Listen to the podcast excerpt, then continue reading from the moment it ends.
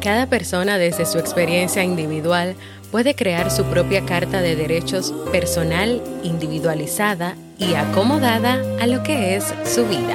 Walter Rizzo. ¿Quieres mejorar tu calidad de vida y la de los tuyos? ¿Cómo te sentirías si pudieras alcanzar eso que te has propuesto? ¿Y si te das cuenta de todo el potencial que tienes para lograrlo? Bienvenida al programa que te ayudará a desarrollar hábitos, establecer mejores relaciones, empoderarte y potenciar tu estado de felicidad personal. Transmitiendo cada semana para todo el mundo desde tu reproductor de podcast favorito. Y ahora contigo, tu anfitriona Jamie Febles, psicóloga, escritora, madre y emprendedora quien te acompañará en este recorrido hacia tu desarrollo personal y hacia el logro de tus sueños. Esto es Vivir en Armonía.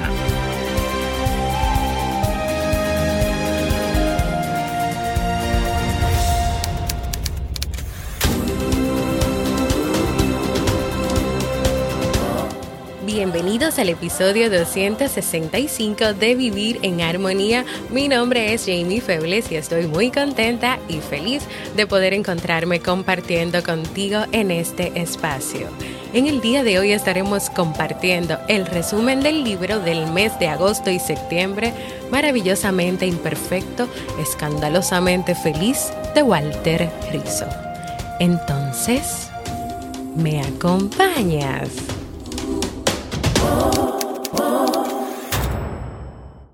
Bienvenidas y bienvenidos a Vivir en Armonía, un podcast que siempre tienes la oportunidad de escuchar cuando quieras, donde quieras y en la plataforma de podcast de tu preferencia. Yo como siempre muy, muy, pero muy feliz de encontrarme contigo en este día, en este nuevo episodio, el último de esta semana, donde estaré compartiendo contigo cómo hacemos al mes siguiente de terminar el libro recomendado. Estuvimos leyendo en agosto y septiembre el libro maravillosamente imperfecto, escandalosamente feliz de Walter Rizzo y hoy para ti este resumen del el libro.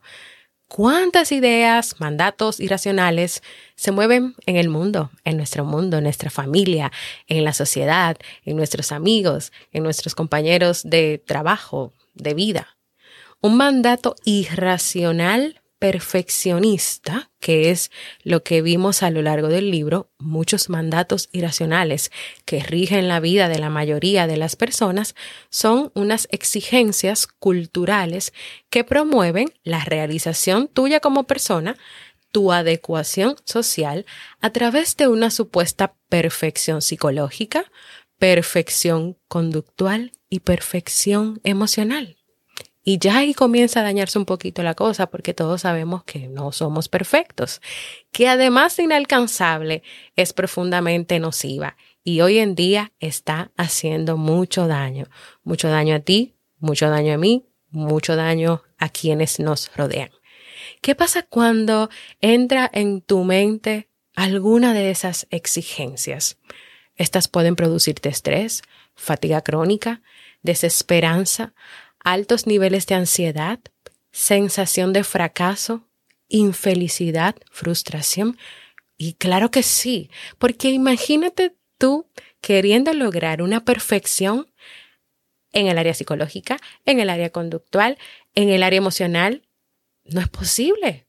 No es posible ser perfecto en todas las áreas de la vida ni ser perfecto en nada.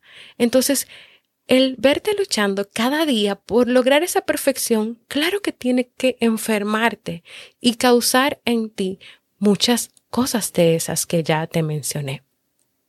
No hay que ser necesariamente el mejor de los mejores para acceder al bienestar.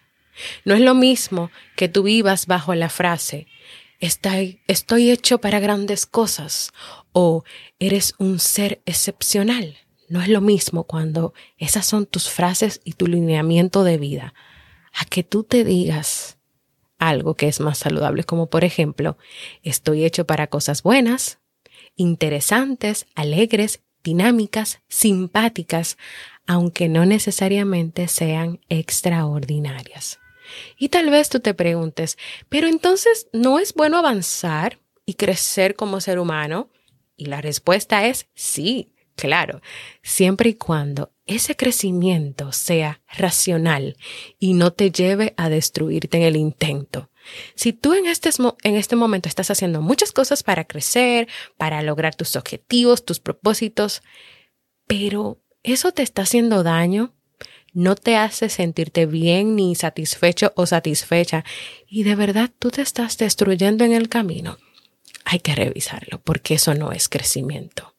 Muchísimas personas en el mundo se debaten entre lo que deberían ser y lo que son, angustiadas porque no son psicológicamente ejemplares ni emocionalmente perfectas. ¿Estás tú hoy ahí?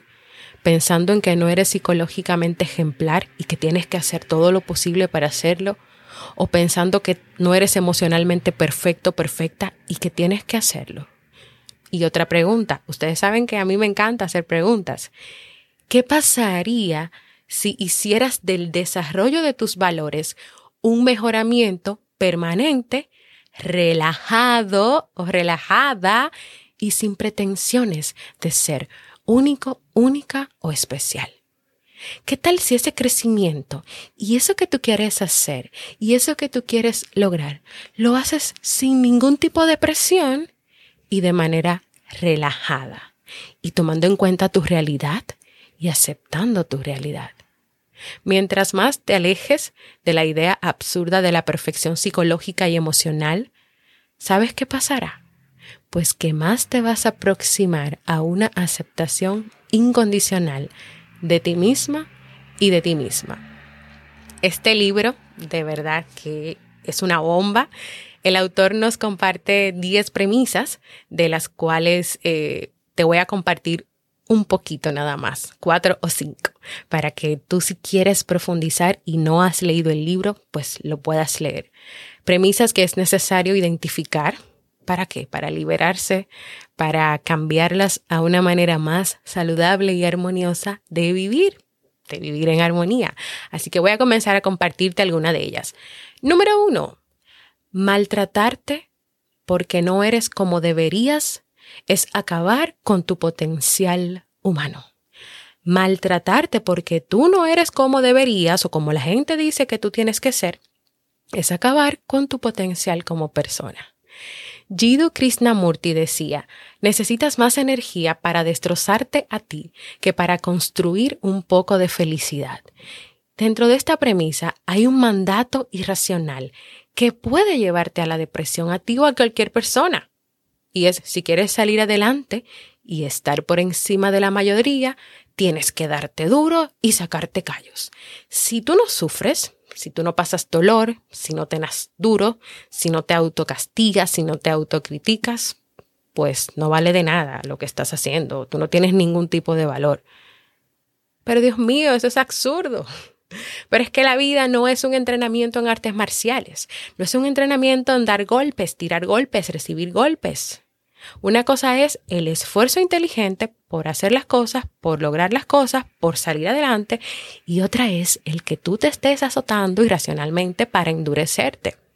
Walter Rizzo decía que en su experiencia los consultorios psicológicos están llenos de personas que debido a ese mandato y a que creen en que tienen que darse duro y azotarse y acabarse, solo ven lo malo de sí mismos, solo ven lo malo de sí mismos y se maltratan psicológicamente y emocionalmente porque ellos no son como ellos entienden que deberían ser. ¿Y cómo las personas pueden darse duro o suelen darse duro, la frase lo que significa darse duro, número uno, insultándose y autocriticándose, pero de manera exagerada. Número dos, sobregeneralizar aspectos negativos de uno mismo. Sobregeneralizar viene siendo el que tú un día te comportaste de manera irresponsable porque se te olvidó llevar algo a tu oficina y ya tú sobregeneralices y digas, ya, Ahora yo siempre voy a ser así, siempre voy a ser irresponsable, nunca voy a ser responsable en mi trabajo, porque un día lo hice y eso se va a quedar para siempre. sobre generalizar es una manera de darse duro. Y tercero, fabricar y colocarse etiquetas emocionales destructivas. Soy negativo, soy pesimista, no sirvo para nada, etc.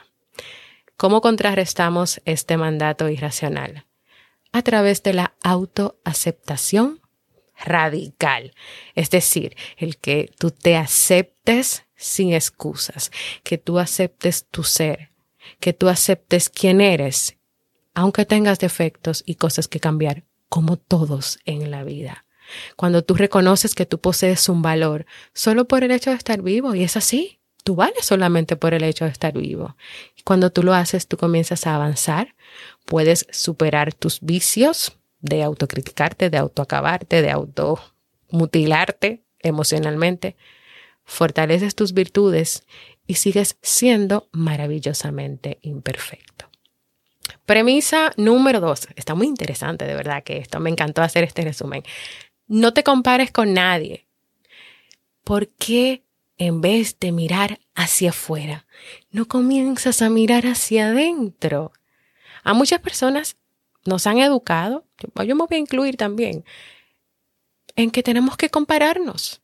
Quién es más inteligente, quién es más alto, quién es más lindo, quién es menos lindo, quién es más flaco, quién es más gordo.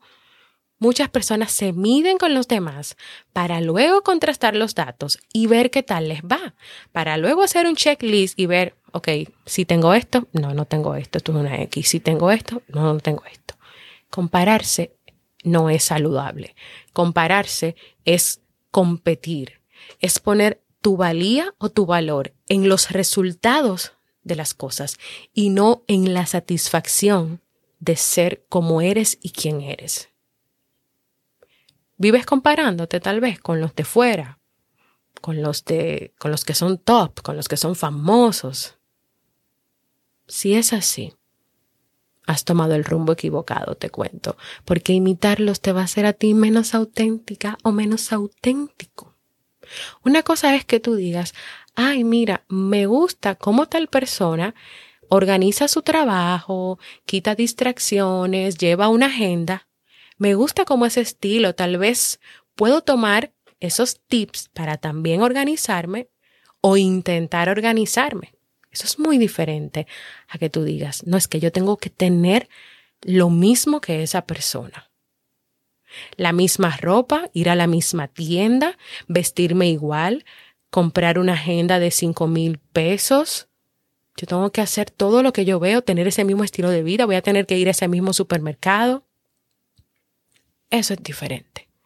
Eso es diferente. Tú tienes una tarea de elegir entre ser una reproducción de alguien o ser un original de ti. Entre ser un alumno o una alumna o ser un maestro. ¿Qué necesitas para eliminar las comparaciones? Seguridad en ti misma o en ti mismo, reconocer tu valor como persona, ser auténtico o auténtica y defender tu propia naturaleza. Premisa número 3. Las personas normales dudan y se contradicen. A los que piensan que sus creencias y la realidad que les rodean están determinadas, definidas y acopladas entre sí, les pasan dos cosas. O mueren de tedio, o sea, de aburrimiento, o se inmovilizan. Cuando tú te fijas un solo camino y tienes una sola mirada y te tapas los lados de los ojos para solo mirar hacia adelante, te puedes llegar a morir de aburrimiento y te inmovilizas también y no haces más nada porque tú crees que esas, que esas creencias, que esas ideas y que esa realidad es lo único que existe en la vida. Entonces yo te pregunto, ¿y para qué vivir si todo está escrito? ¿Para qué existir si la verdad viene establecida de antemano y es inamovible? ¿Cómo vas a descubrir, a explorar, a sorprenderte, a salir de la zona de confort o a hacer cosas diferentes si está prohibido dudar? Y es que de verdad también nos han vendido la idea de que no, no, podemos dudar, ni contradecir, ni cuestionar nada. Es como si la sociedad quisiera personas perfectamente amoldadas a lo establecido, que nada les haga tambalear, que las creencias sean completamente inalterables, que sean personas amantes a la rigidez y con miedo a la innovación. Y tal vez tú puedas decir, bueno, yo creo que en algunos aspectos de mi vida yo estoy siendo muy rígida o rígido. ¿Cómo entonces yo puedo comenzar a atacar esta idea? Número uno, revisando tus creencias, tus opiniones y entendiendo y aceptando dentro de ti que tú tienes derecho a cambiar de opinión todas las veces que quieras. Y segundo, que tú puedes decir no sé. ¿Sabes por qué? Porque nadie se las sabe todas y aunque esta es la realidad, mucha gente se avergüenza de decir no sé, pero es la verdad. Nadie se sabe todo. Yo hay muchas cosas que no las sé. Y yo no tengo vergüenza de cuando mis hijos, que son bastante curiosos y les encanta cuestionar y preguntar mucho, cuando yo no lo sé, yo se lo digo claramente, no lo sé. Y claro, viene la pregunta, ¿y por qué tú no lo sabes, mami? Bueno, porque no lo sé, pero si tú, yo le, le digo, si tú me das el chance, yo te puedo investigar. O le digo, mira, yo no estoy seguro de esa respuesta, yo te lo voy a intentar explicar. Tú me dices si lo entendiste o no y podemos preguntarle a tu papá o déjame investigar. Sí, podemos decir no sé y no tenemos que sentir vergüenza. Hay que comenzar a atacar de verdad todas estas creencias, ideas irracionales. Premisa número cuatro. Desinhibirte es salud. Desinhibirse. ¿Y qué, con qué se come eso? Bueno, con dejar la represión emocional, con no hacer de la represión de tus emociones una forma de vida. Hay algunas personas que sienten la lluvia, mientras que hay otras que simplemente se mojan la filosofía antiemoción, porque hay una filosofía antiemoción, sigue estando vigente en el día de hoy en infinidad de países, lugares, subculturas, y se manifiesta diciéndote que tengas tus emociones bajo control. Los consultorios psicológicos están llenos de personas que constriñen, que reprimen sus emociones y que porque hacen todo eso, no saben ni siquiera qué nombre tienen sus emociones, no las conocen, no las comprenden, no las procesan porque piensan que no es adecuado hacerlo. Tantas reglas para sentir apropiadamente termina por ejercer un fuerte control en lo que ocurre en tu interior. Y yo le agregaría, porque también lo leí y lo estuve reflexionando en estos días, en que no solamente es que te venden la idea de que tú tienes que tener un rígido control emocional y no mostrar emociones, sino que también hay cierta obligación a que siempre todo tiene que ser perfectamente feliz. Tú solamente tienes que mostrar felicidad. Tú no puedes mostrar tristeza, ira. Tú no puedes mostrarte débil. Tú no puedes hacer tal cosa porque eso no dice muy bien de ti. Y sin embargo, por eso hay tantas personas que están enfermas emocionalmente. Claro, esto no quiere decir que andes por la vida como un loco o como una loca expresándolo todo y diciéndolo todo sin ningún tipo de filtro, sin ningún tipo de respeto o sin ningún tipo de cuidado, porque también hay que tener prudencia emocional. Pero vamos a apostar en el día de hoy a la inteligencia emocional, a conocer nuestras emociones, a saber que no hay emociones positivas y negativas, solamente hay emociones y hay que saber cómo manejarlas inteligentemente. ¿Qué prefieres y qué pones tú en, en una balanza? ¿La inteligencia emocional o el retardo emocional? Y te digo algo, las emociones saludables te mantienen vivo, viva, activo, activa. E intentar eliminarlas, ¿sabes lo que puede llegar a ser en tu vida? Hacer que tú parezcas un zombie. ¿Será eso lo que tú quieres? ¿O será así como hoy estás viviendo? para cerrar este resumen, porque ya te compartí cuatro premisas, te quiero dejar con las siguientes ideas. El bienestar psicológico tiene que ver con la autoaceptación. Sentirte bien contigo te garantiza no solo una satisfacción básica, sino también la posibilidad de crear tus propios autorrefuerzos según tus intereses y según lo que tú consideras positivo para ti. El bienestar psicológico implica tener metas vitales que den sentido y significado a tu vida. Un propósito de vida.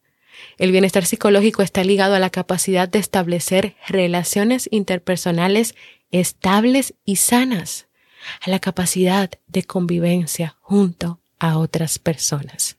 Y por último, no menos importante, el bienestar psicológico es imposible sin autonomía, es decir, mantener la propia identidad e individualidad de manera libre. Hasta aquí este pequeño resumen.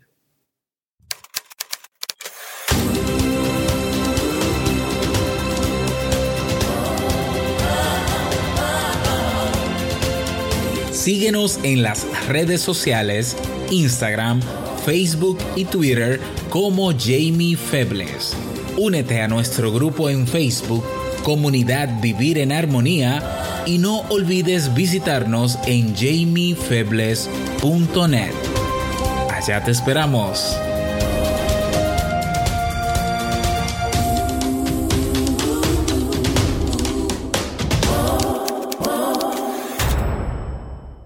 Y yo estoy hoy muy, muy feliz porque tenemos nuevo mensaje de voz. Hola Jamie, ¿cómo estás? Muy buenas noches. Oye, felicidades por este episodio de las 10 herramientas para lograr la autodisciplina. Genial, me gustó mucho. Eh, ya lo he escuchado alrededor de 4 o 5 veces, sobre todo cuando estoy manejando, que es el momento idóneo que agarro para escuchar podcasts eh, hace ya exactamente unos meses tomé la decisión de no escuchar más radio y eh, comencé a escuchar podcast porque de esta manera siento que me nutro más, es más interesante y aporta más a nuestro vivir. Así que felicidades por este episodio y nada, con ansias eh, espero de más episodios, ¿ok? Gracias Junior desde Miami. Gracias por estas palabras. Junior pues ha estado desde unos episodios atrás compartiendo sus experiencias con los episodios del podcast, cómo les ha funcionado. Incluso Junior encontró Vivir en Armonía en la categoría de emprendimiento, o sea, se lo recomendaron. Eh, no es un podcast de emprendimiento, pero qué alegría que tú hayas decidido seguir creciendo como persona. Gracias por tus palabras.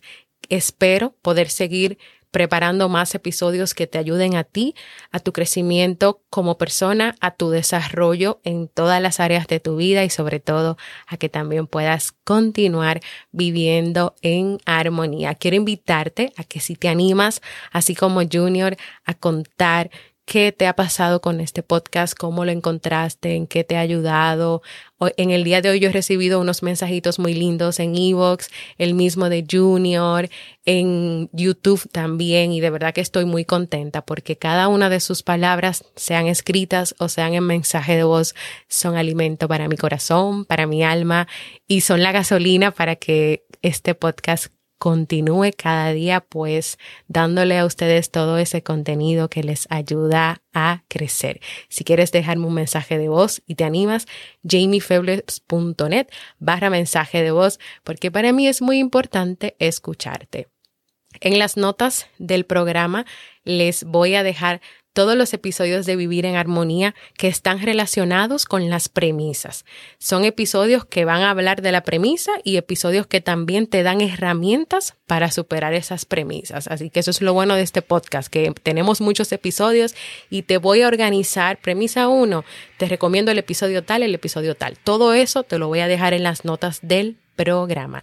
Y si tú quieres leer este libro y profundizarlo más porque escuchaste este resumen y te parece interesante, puedes ir a jamiefebles.net barra librería, que ahí está el libro. Ahora vamos al segmento Un libro para vivir.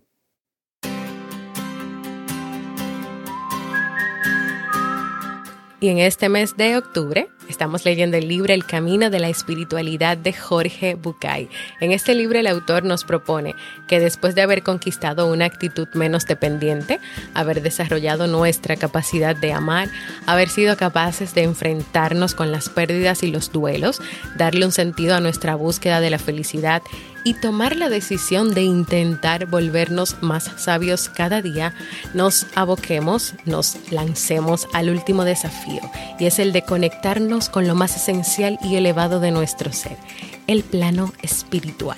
El autor parte de un concepto más abierto y mucho más amplio, la búsqueda de la esencia de cada persona.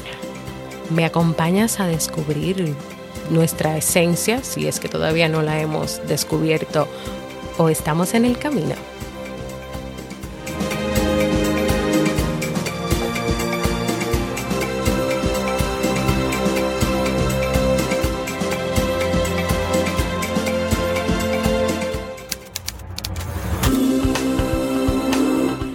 Y antes de despedirme, quiero recordarte que en vivirenharmonía.net encontrarás todos los episodios del podcast, puedes dejar nuevos temas, dejar mensaje de voz o suscribirte a nuestra lista de correos. En jimiefebles.net barra librería puedes encontrar una librería de una gran cantidad de los libros que hemos recomendado a, a lo largo de estos tres años. También en jimiefebles.net barra resumen puedes encontrar un resumen de ese libro que tal vez te interese adquirir, que puedes escuchar y luego te animas y das el paso.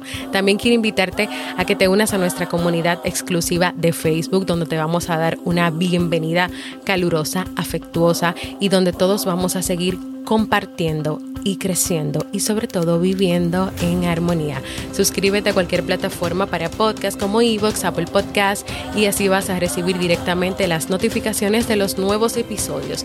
¿Y sabes qué pasa cuando tú te suscribes ahí? Que con tus comentarios, con tus valoraciones positivas o con el simple hecho de escuchar el podcast, otras personas pueden tener la oportunidad de conocernos y de hacerlo. Gracias por escucharme. Para mí ha sido un honor y un placer compartir contigo. Nos escuchamos la próxima semana en Vivir en Armonía.